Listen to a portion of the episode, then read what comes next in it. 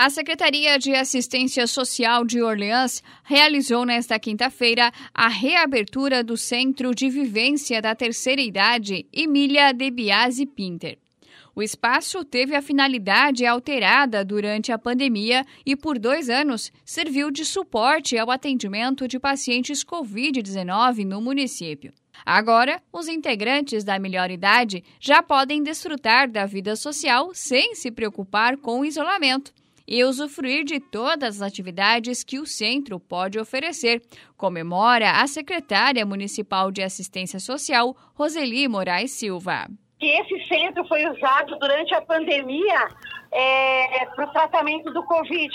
Como Orleans, né, a gente tem um hospital, mas aí não comportou toda a população, não tinha espaço, e também para separar, ele foi usado por dois anos aqui para a gente atender as pessoas com Covid, né? Tínhamos médicos, enfermeiros, foi montado um hospital aqui dentro.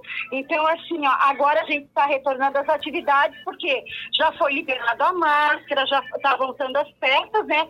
E a gente tinha prioridade voltar ao idoso, porque a gente sabe o quão importante é para a saúde do nosso idoso essas atividades, né? De eles estarem se encontrando, se unindo.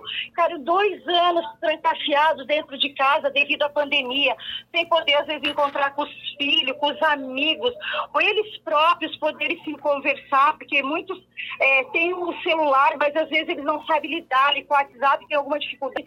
Então, a gente, esse nosso reencontro agora foi marcado por um momento de muita alegria, de muita felicidade, né? O momento foi celebrado com um baile animado pela dupla Matheus e Estevão, que devolveu a alegria característica do espaço tão comum antes da pandemia.